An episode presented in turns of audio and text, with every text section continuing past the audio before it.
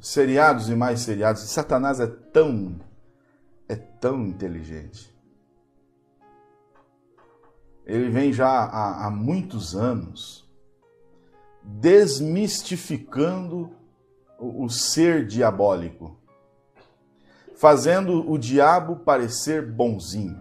Ele está trabalhando no marketing pessoal. Não é agora, não, isso já faz muitos anos. Fazendo o que é ruim parecer bom. Quando eu era criança, as histórias, os contos de fadas mostravam bruxas como mulheres más, feias, narigudas, com uma birrugona no nariz, muito más e muito feias. As crianças tinham medo. Os desenhos animados mostram bruxos e bruxas bonzinhos. Um exemplo disso, um dos livros que foi feito para criança e adolescente que inclusive a própria escritora a, a, afirmou que recebeu a inspiração desse livro após fazer um pacto com Satanás.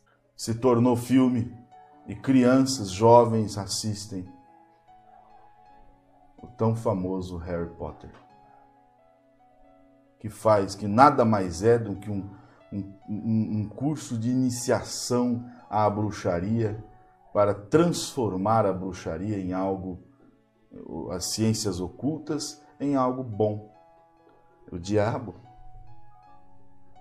Isso está impregnado na mente da juventude. Filmes e mais filmes sendo lançados hoje, seriados, impregnando na mente das crianças o homossexualismo. É tudo normal.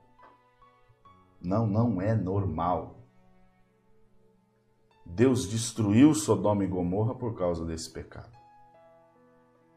É só você ler a carta de Paulo aos Romanos, se não me engano, no capítulo 3. A Bíblia condena esse pecado. Então a questão é: as pessoas começam a se aprofundar nas coisas. E esta mensagem é uma mensagem, não é de acusação, para te afundar ainda mais, mas é para estender a mão e dizer: há uma saída para você. Há uma saída. Vida com um propósito. Viva com um propósito. Qual é o teu propósito? Isso é, é sério.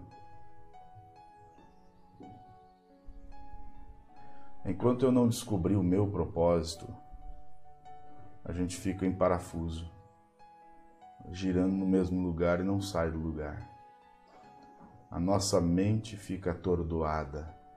Quem não, quem não sabe aonde quer ir, qualquer lugar serve. Aí você fica aonde o vento sopra, você vai. Lá é um seriado novo, você vai. É um filme novo, você vai. É um jogo novo, você vai. É uma novela nova, você está lá. É uma festinha, você está lá.